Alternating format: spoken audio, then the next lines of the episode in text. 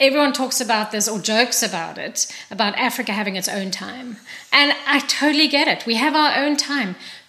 I think because on some level, we realize nothing really matters besides human connection mm. and our health. And so I think the slowing down and telling someone I might be late for a meeting is allowed, is becoming more allowed because we're really realizing nothing really matters. This way of connecting is so needed right now to find our way back to our humanness and our connection in order to navigate this system collapse we're experiencing. It's critical that we try and shift our way of being to encourage those moments where we can stretch time and connect with others so we tap into deep listening and compassion. The World Economic Forum recently shared that empathy and active listening are among the 10 most important skills needed for 2027. What happens when we listen to each other while suspending judging, not interrupting or trying to rescue the other person? What is the way of Ubuntu and how do we deepen our relationships in daily life to find much needed connection again? In this interview, Rachel Smith talks about our inherent connectedness and offers suggestions for being more compassionate with one another. Rachel is a facilitator for individuals and groups and shares the power of active listening as we become more than the stories we tell ourselves.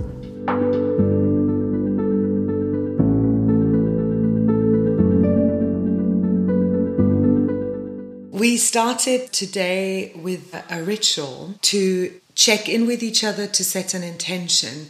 When you work with individuals and groups, do you always do a ritual beforehand? What a beautiful question.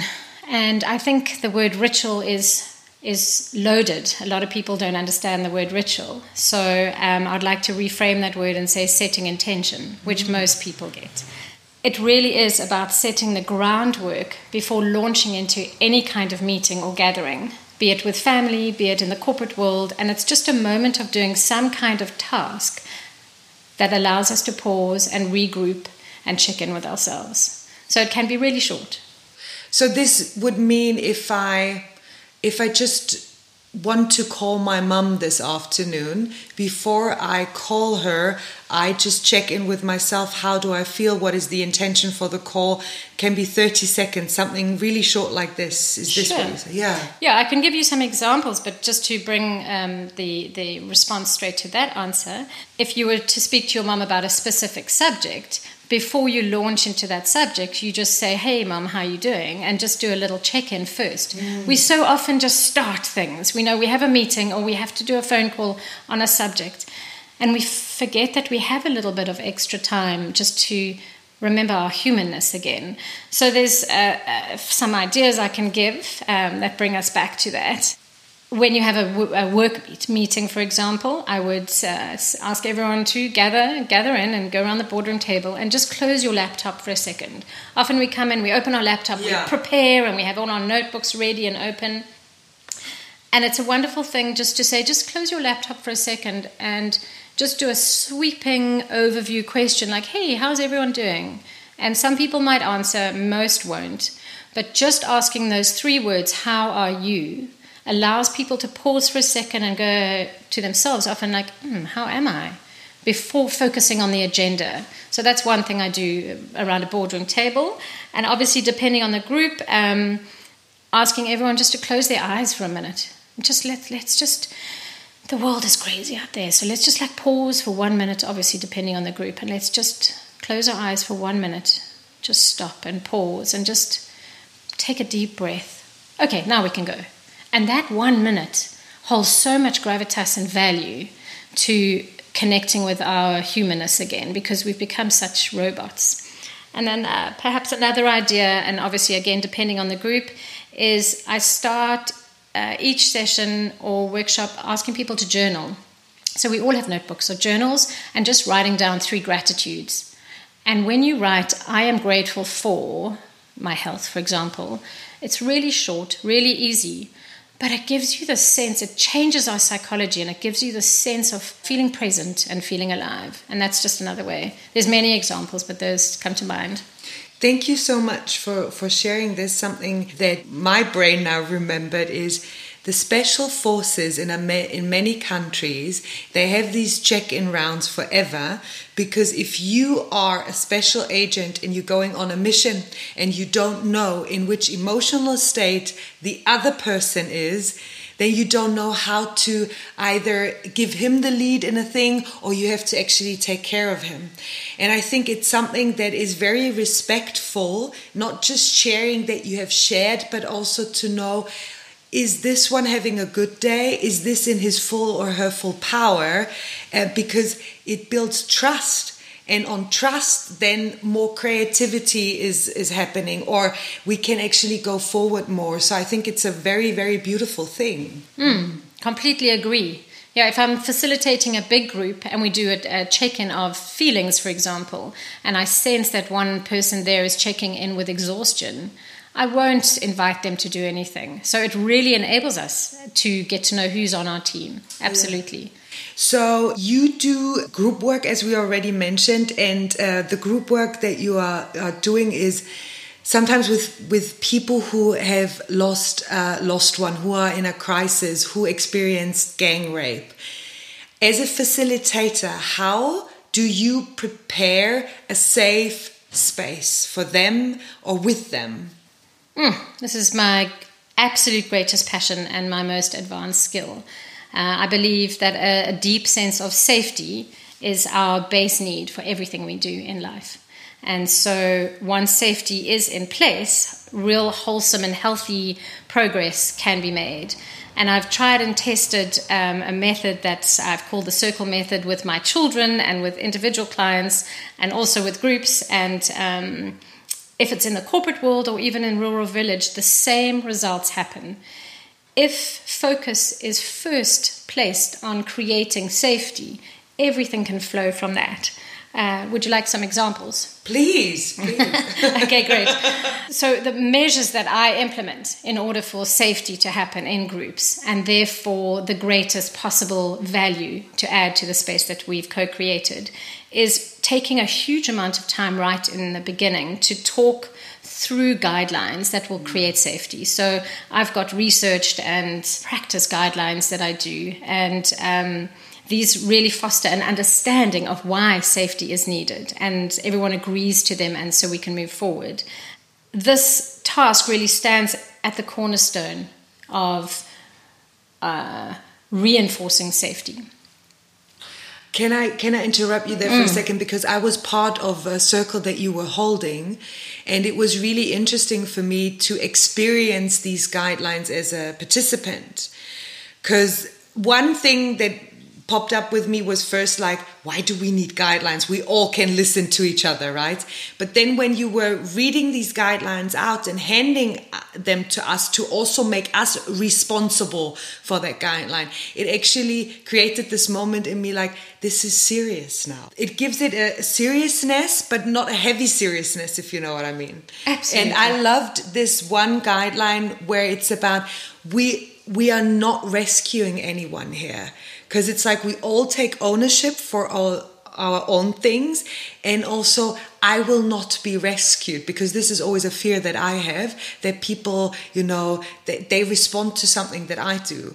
And when i come back to the question that i said like in the settings that you are doing with people who experienced let's let's stress the word trauma but deep trauma how does it how does it work that they know that they are responsible and have to take ownership for their stuff and they still feel safe? Now i love that you picked up the uh, one guideline uh, around rescuing. So um, the guidelines truly allow the facilitator to facilitate with a much easier style because once the guidelines are in place you can sit back and just hold on to the underlying feelings that are going on in the group rather than the stories. So, for example, your um, connection with the one guideline around the facilitator stating that they're not going to be rescuing anybody is a radical act for the person who is sitting in the circle or sitting in the group because they like, they have to go, wow, I have to be accountable for myself then.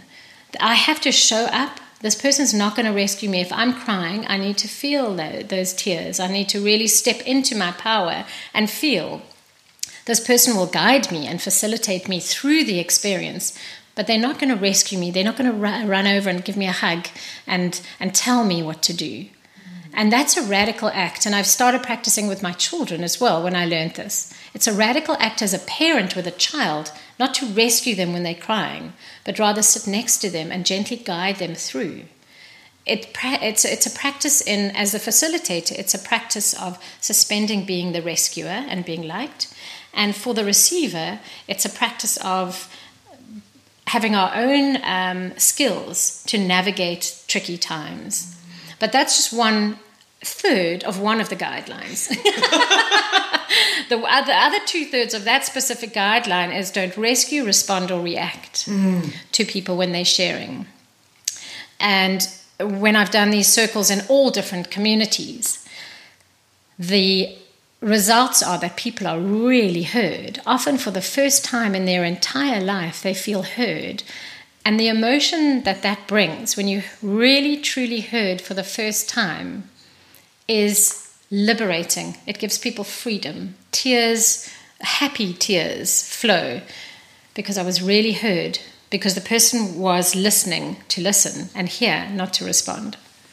I know that the worst thing you can do to someone is ignoring them because you don't see them. So, what you are saying right now is they are seen for the first time and heard for the first time, and they allowed to be seen for the first time.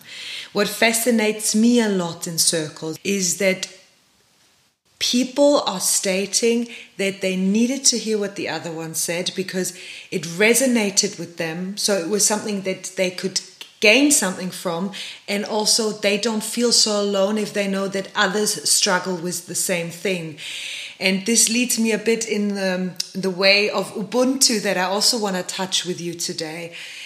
Are we as humans really aware how much we are connected with each other?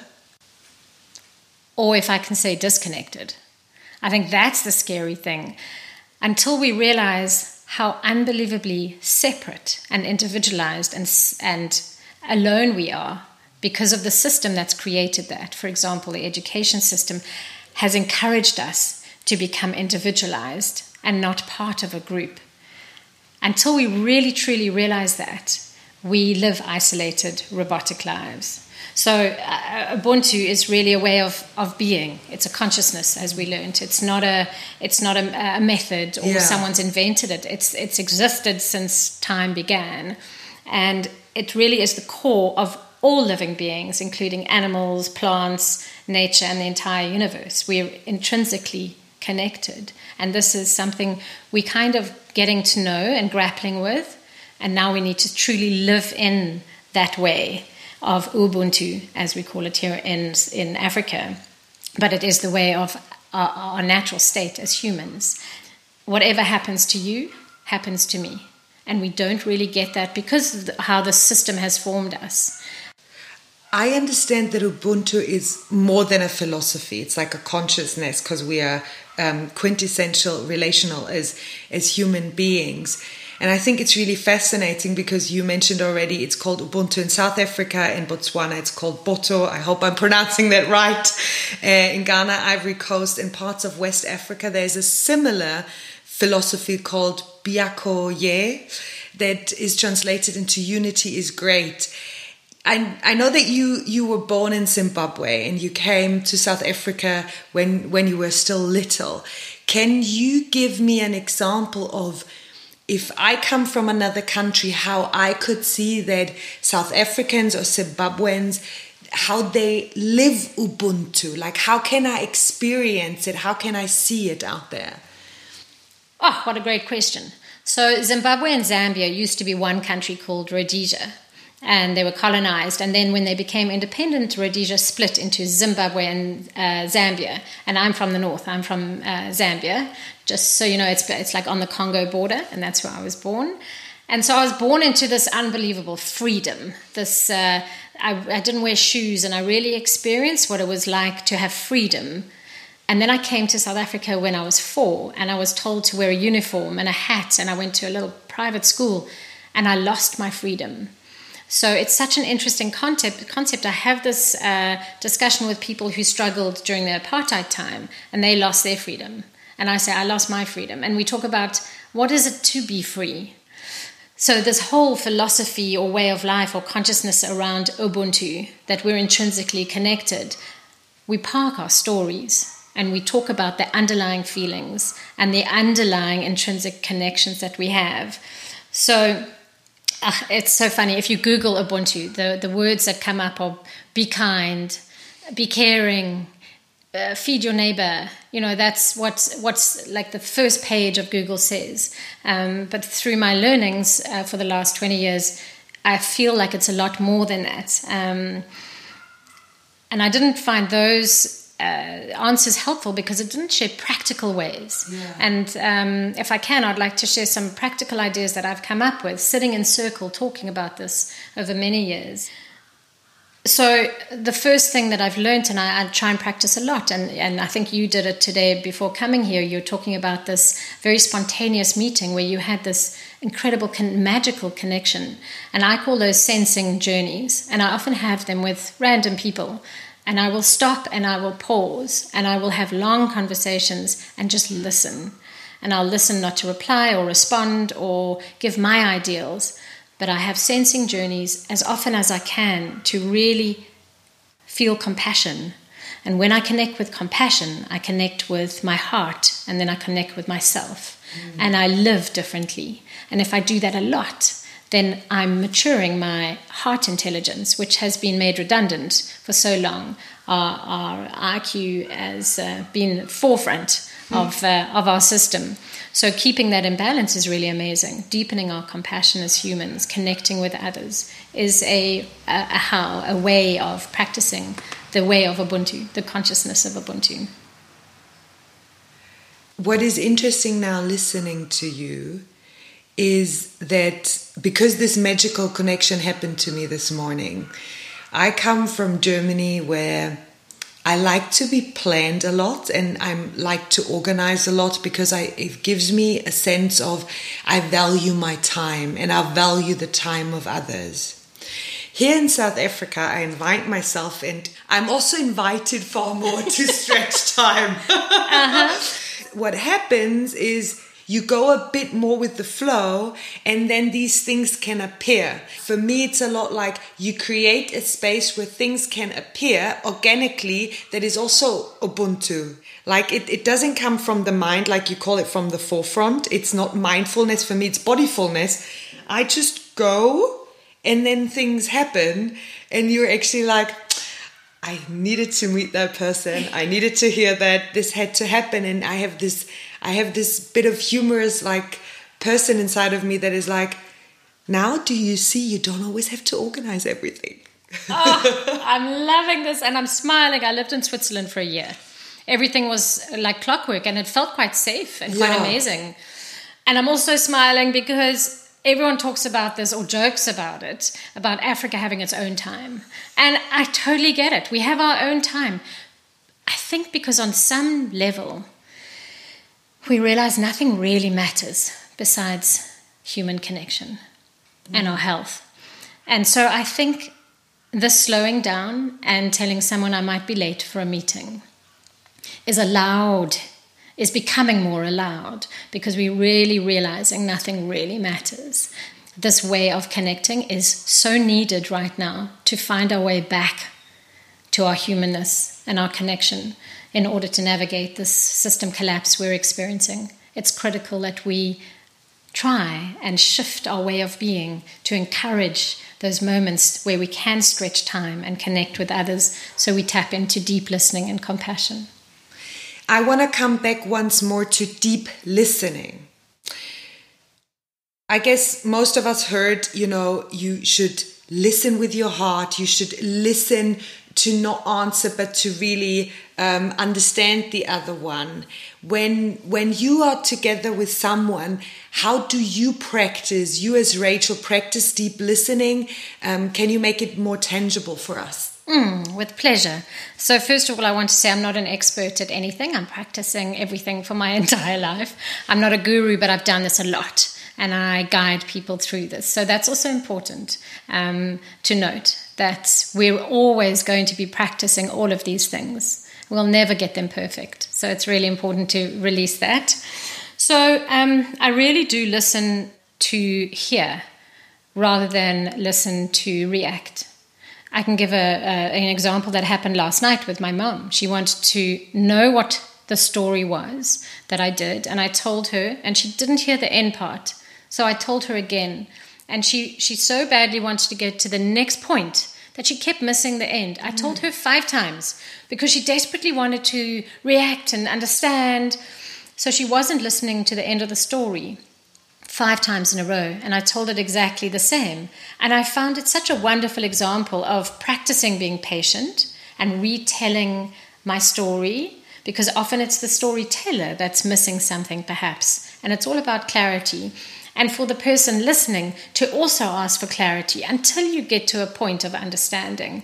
So when I'm listening to somebody, I do that. Um, really listen to hear what they're saying. And I can pause. We're rushing. So I really try and slow down a little bit to really hear and also listen to the pauses to what people are hearing. And that brings me on nicely to the point when I'm when someone's speaking, I don't only listen to their words. In fact, it's often as a facilitator when I'm facilitating trauma circles, I seldom listen to the story. I listen to the whole body and I listen as if I'm going to repeat exactly what they've said and how they've said it back to me. Mm. So their body gestures, their energy, how they're looking at me or around, uh, how they are sensing whilst they are sharing. I think to myself, I've got to repeat exactly how they share. And in that way, I pick up all the nuances in between the words and I listen much deeper. I also get out of my busy mind because our minds are so busy thinking about all the what ifs afterwards. We have this unbelievable capacity in our brains to think about so much. So when I'm deeply listening, I do that in order to get out of my busy mind as well. One thing that I want to stress out even more is this not judging while deep listening because I've held many leadership facilitations where people are finger pointing to people who are not in this training. The person who is always late, the other one who is putting pressure on them, the angry boss or whatever. And you get so trapped in what they say and you're like you see them as a victim or something oh poor you or in your circles when somebody says i was gang raped and you you get so lost in their story that actually you you sometimes victimize the person that is telling and when they are victimized also from you how can they get in their own power? So it's it it's like listening to them but not getting involved in their emotions so they feel even more trapped. Yes, so there are two things I can share back with that that I picked up. Earlier, we were speaking about ego. Yes. And ego for me is really important. It's my marketing department and it tells me things. it's my marketing department. I love that. It's really important. But you know, marketing departments can get a little bit highfalutin and like, like uh, a little bit energetic sometimes. So I need my ego. But I, I know I've, I've cartooned my ego and named it, and I kind of like know when it's taking over. So that's really important self awareness around our ego and when it's being healthy and when it's not. I think that's really critical. How do we suspend judgments? So, one, anyone that makes me react, anyone that makes me react with a judgment, they're my biggest teachers. I'm reacting because they're doing something that I haven't worked through in my self awareness program. So well, I don't have a program program, but like my my my life. yeah, classic.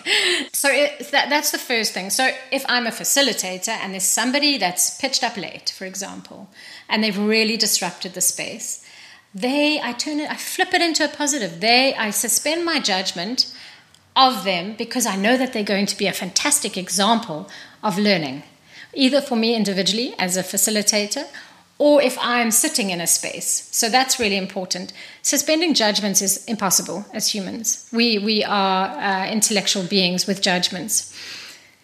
But flipping the judgment into a, uh, a learning or a possibility of something being a good experience, that's how I work with my judgments. Mm. And as a facilitator, if I can do that more, the space becomes really healthy. Yeah. But it's a practice forever you know, one can, or one might think now, ah, that sounds really nice, but isn't it a very vulnerable space if I talk that openly and if I allow others to see me that openly? And I know that a lot of these famous speakers out there, may they named Simon Sinek, Brené Brown, or Sadhguru, they are, they are saying like, be vulnerable, show up, show your vulnerability is there like how can i prepare for that vulnerability because i understand why people not fully show up because being vulnerable in a space that you're not knowing if it's safe this is that's radical it is radical, and I get very excited with this whole topic of vulnerability. And I don't know whether you noticed the World Economic Forum last week just put out the top 10 skills we need to navigate the next five years. And one is deep compassion and deep listening, and therefore vulnerability. So this topic for me is very exciting. And since the 90s, since I was in high school, and then uh, since up until about five years ago, I was part of this movement around we need to become enlightened beings. And then I realized, fuck, can I swear? Yes. Fuck, no. I'm not a fucking enlightened being. I can't be perfect because I'm imperfectly perfect. I'm a human. I'm gritty. I have these incredibly challenging experiences. So I stopped watching these gurus talk about this, like, be vulnerable, be enlightened. And I rather went to the dark and the grit. And I realized the balance of both is amazing. And with the vulnerability thing, it was like, we can be vulnerable, sure, but how do we be vulnerable? And it goes back to our previous half of what we've been talking about, and it's like creating safety. First, we need to really understand the skill of creating safety either as a, a guide, lecturer, presenter, facilitator, or when we're sitting in a group. How do we do it for ourselves? It's a massive skill. And once we have the skill of feeling safe, then we can be vulnerable. But being vulnerable is, is a massive task in itself. And I can go into ideas of how to be vulnerable if you want. I think the first thing is to practice self awareness if we are aware of how we're showing up in the world, we have to do some self development before we can bravely become super vulnerable. And for me, the definition or the the um, the the the practice of being vulnerable is showing up with my authentic self. So therefore, I speak my truth, even if my voice shakes. I show exactly who I am with all my flaws, and I am totally authentic. And to be that way in this system is really hard because we are practicing getting that award. We're practicing being perfect because we want to get that um, job that we've been mm. gunning for. We want to look good in the team. We want to be seen as intelligent and successful. And often being vulnerable disallows all of that. Because you said authentic. I hear it a lot that people say, be your authentic you. I half disagree with that, I have to say. I like to say, be selectively authentic. Because is what I am sharing and what I'm doing and my behavior helpful for the others as well because like when you really believe in this way of ubuntu then it's like what i bring with me is it also helpful for the collective? Because I can always be very uh, authentic and say, "This is just me. Deal deal with me."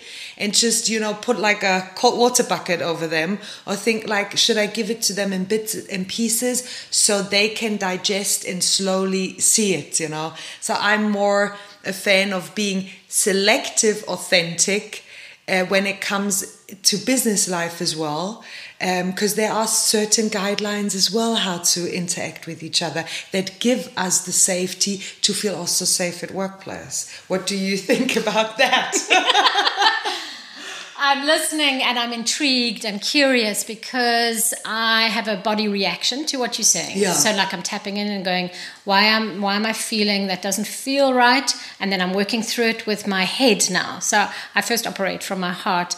And my body reaction is like I've been practicing showing up 100% authentically in work and home and with my friends. And I've been burnt and I keep getting burnt. I'm like, yeah, maybe I should just go back to like selectively showing up in different spaces so I don't get hurt or I don't lose that job or I don't um, feel shamed. Uh, I can give an example yesterday in, um, in a group with 135 people throughout Africa on a WhatsApp group. I showed up really authentically. And it's what we're striving for for Africa to be seen again and to be respected again. And there was a conversation going where we where I highlighted that we weren't, but people hid and said, "No, we can't really talk about this." Mm. And I said, "But we have to. If I if I'm banished from this group, I know I've spoken my truth.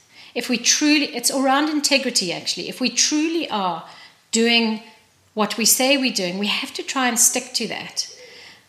I hear you though; it's really hard in a system that uh, has no safety guidelines has few safety guidelines for us to show up authentically. I think selected selectively authentic for me means not that I don't show up as my authentic self, but I don't have to present my whole authentic self.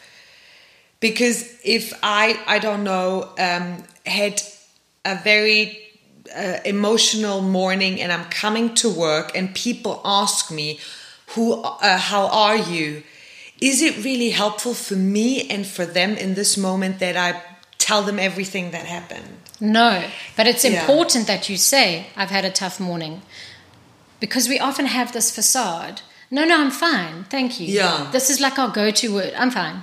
I'm okay. Thank you. But we're not. But imagine if we could start ripple affecting, showing up, going, I'm not feeling great today, but I'm going to I still deliver what I need to deliver it's the other person that feels the need to rescue them that we worry about because then they want to rescue us and then they're going to invest time in you and maybe you don't want them to invest time and be seen as this person who's struggling you don't we don't need to show our whole selves because i don't think that's safe but showing up as we need to show up is so important for all of this practice but I hear you. It's a practice and it's difficult. And it's for me. It's also like know know who your um, audience is because we change our way of speaking at business to the place at home. It's still our authentic self, but it's just putting words in that are more in resonance with the group of people we are talking to. So for me, this is being selectively authentic because I know that with children I speak differently than maybe with a CEO, but it's still me who's speaking. It's just making sure that the other ones can also listen to me. Mm. Yeah. Mm.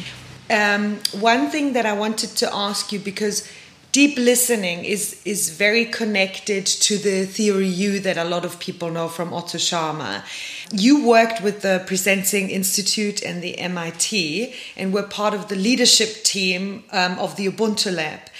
Can you give us like a snippet from the beginning of this journey and maybe also your proudest moment? Thank you. I love that word snippet. if I can backtrack a little bit, being in South Africa, on the tip of Africa, in this tiny little place, often being cut off from the rest of the world whilst I was growing up, has made me feel really isolated. I lived in Switzerland after finishing school for a little bit and London, and I suddenly started feeling this immense global network. I was like, wow, the world's so big and, and incredible. And I've been home in Cape Town for 20 years, and I've always had this urge to reconnect with the rest of the world. So I did a course with uh, MIT, and then I connected with Otto Scharmer and the Presencing Institute. Uh, I think it was in about 2018. I was leading a group of micro farmers and uh, stakeholders through Theory U process. And they showed a map, and it was so exciting. There were like 2,000 people present on Zoom, and it was like long ago, so Zoom was a new thing. And they showed a world map, and they were everyone was amped, and there were little like yellow lights representing all the countries of the world. And right in the middle of this of the screen for everyone was this blackened out mass called Africa, and there was one tiny light in Cape Town which represented us. And there was like a deathly silence with the 20 people I was with. We were like, sure, we got to speak up. So two people could speak up out of the 2,000. So we put our, our little hand up on the screen. And uh, one of the guys, Ryan, we were we called ourselves the Rainbow Warriors then. He said, uh, "Look, what's happened to Africa?" And there, there was a discussion around it. And luckily, one of the lead lecturers at MIT, uh, Martin Kalungu-Banda, who's from Zambia originally, said, Flip, we've got to do something about this. So we started the Ubuntu Lab Institute, which is now thousands of change agents throughout Africa just wanting Africa to rise again. So it's been really exciting. I've been communications lead for three or four years and just handed that over to somebody in another country in Zambia. I was really lucky to deepen my understanding of the way of Ubuntu there and really understand the African way and cultural differences and togetherness. And it's, it was a very exciting journey. Would you like, as a person, that Africa is more visible in the whole world for for its potential and for its qualities again? Absolutely. So Africa is without a shadow of a doubt re-rising again. I think this uh, sense of humans being disconnected has been really evident since uh, the time of COVID, and people are now. Uh, even the, the World Economic Forum is saying we really need deep compassion and deep listening to come back as a skill we are crashing as humans. Our systems are crashing all around us. And how do we do this? And I think Africa has been forgotten in many ways. And we have this unbelievable essence here of living much more with stretched time in our heart space, really understanding that if our neighbor suffers, we will suffer too, even if it doesn't look like we are. So I see now, and I'm very emotional and grateful that many people are now looking at Africa to re understand uh, where we've come from and how we can uh, deal with or face this emerging future. What fascinated me about you a lot is uh, not just that uh, high value for you is integrity, um, but you really show up not just for yourself but others. And I know that you even went to court against uh, a former president, African President Jacob Zuma. Um, can you can you share with us what happened and also maybe focus a bit on why it's so important that we stand up and not just say we want change but actually be the change? Mm, Gandhi said that. Yeah. Be the change that you want to see in the world. Oh, I thought you think now it was my quote. Damn it. well, it just came from your heart, which is absolutely your quote. And then Gandhi finished it off for you. Thank you, Gandhi. Thanks, Gandhi. absolutely. So I think I've always had this rebel spirit. And I think it stemmed from coming from the freedom of being in Africa barefoot and then coming here and being told to be a certain way. So I've had this spirit of wanting to rebel against systems or things that are not working for me and then people. So at school, I always stood up for the underdog, like those kinds of things. And it's through those experiences that I've learned to deepen my compassion, deepen my learning. So all of these have been learnings about everything we've been speaking about. I've always wanted to be part of a movement or a group who are doing extremely impactful work, especially for this country and Africa as a whole. So when I heard about a very, very small organization called SAFC, the South African Faith Communities Environmental Institute, taking President, the former President Zuma to court for a 1.2 trillion rand nuclear deal he signed with Putin secretly without his government knowing or us knowing, it would, without a shadow of a doubt, not only bankruptcy our country, but also we don't need nuclear when we have so much sunshine and wind. So I worked with five people to take the president to court over two years, and we thought we would never ever win. There were five of us and a few lawyers from Earthlife Africa in Joburg. But for two years, we sat it out and we did it. And it went to the High Court, and it was told that it was unlawful, unconstitutional. We have one of the best constitutions in the world. And uh, it was it was strapped, and that was a great thing to do. And I was small, a small little token. I did their events and PR and stuff like that, and I just I was kind of like on the sideline cheering them on. And it's the most incredible feeling to hear the country complaining about something and then I was doing something in action. So it was all about the action. And I joined forces. It was all about co creating change. I couldn't do it on my own. And it was, yeah, one of my proudest moments. To summarize, you went to court against a former South African president. You were on the leadership team of the Ubuntu Lab.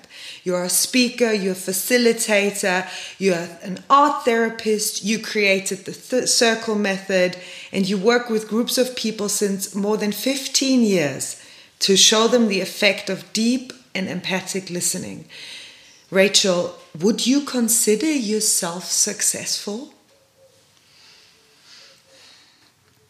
So, when someone asked me this uh, maybe 10 days ago, I uh, stumbled on the answer and I struggled to answer it.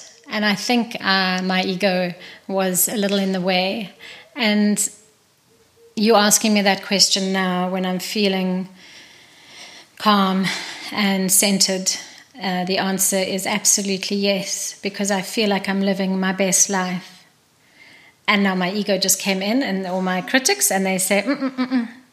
"Look what you're struggling with," and then they, I can hear, I can feel it. There's a long list of things that just came into my mind. So that in itself is a little successful moment for me. It's like, yeah, I'm, I'm acknowledging that I have both.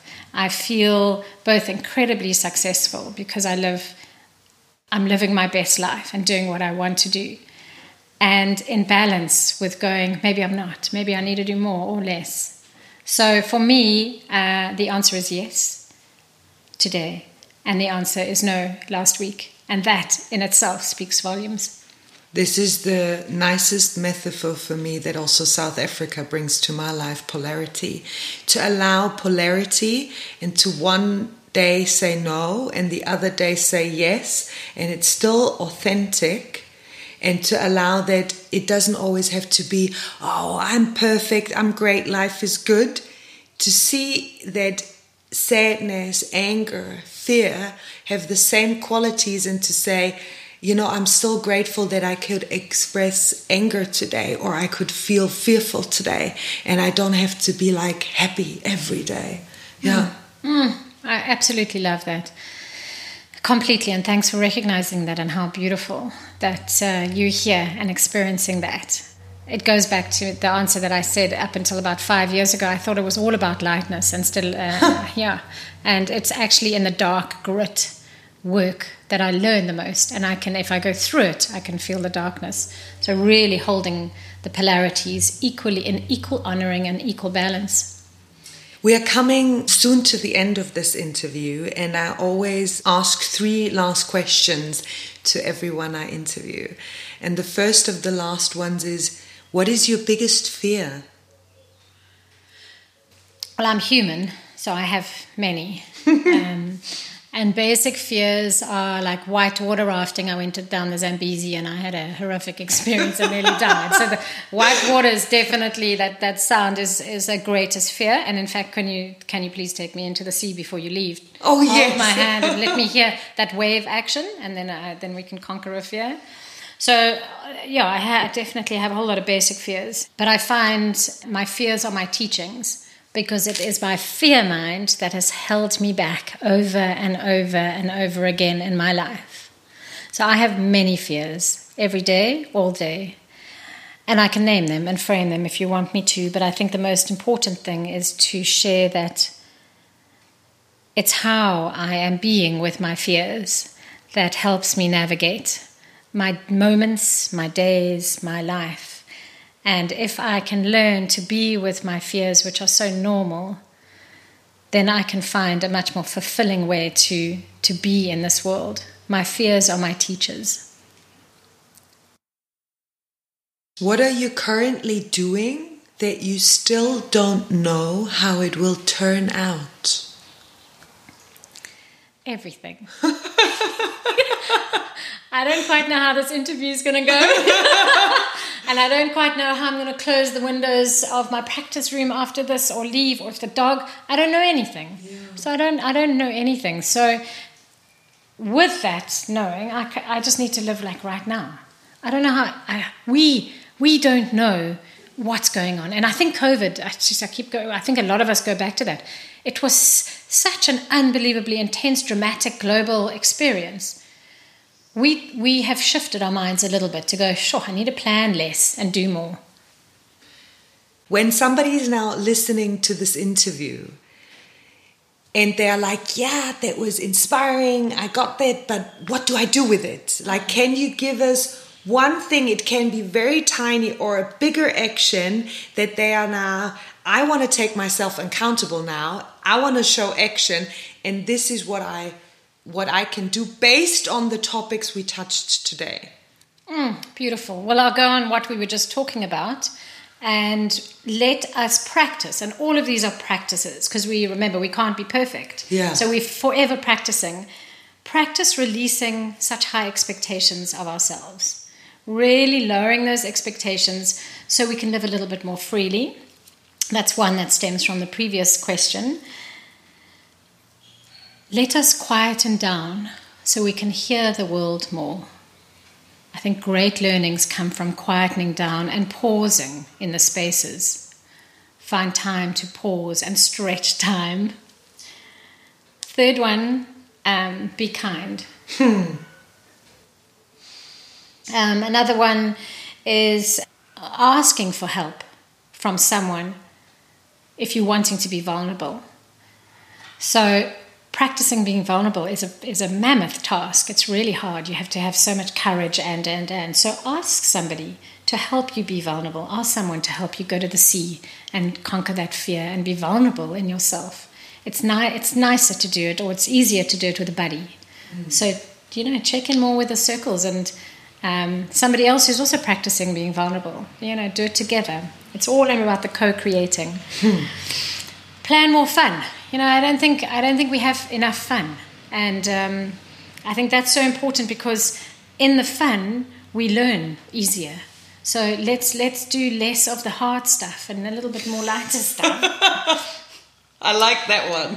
and something that I was uh, doing this morning is flip negatives into opportunities. A friend of mine phoned me in crisis, and she has to move, and she has to do a bunch of things all in two weeks. And whenever she fed something to me, a statement that seemed like a crisis, we worked on flipping it into a positive.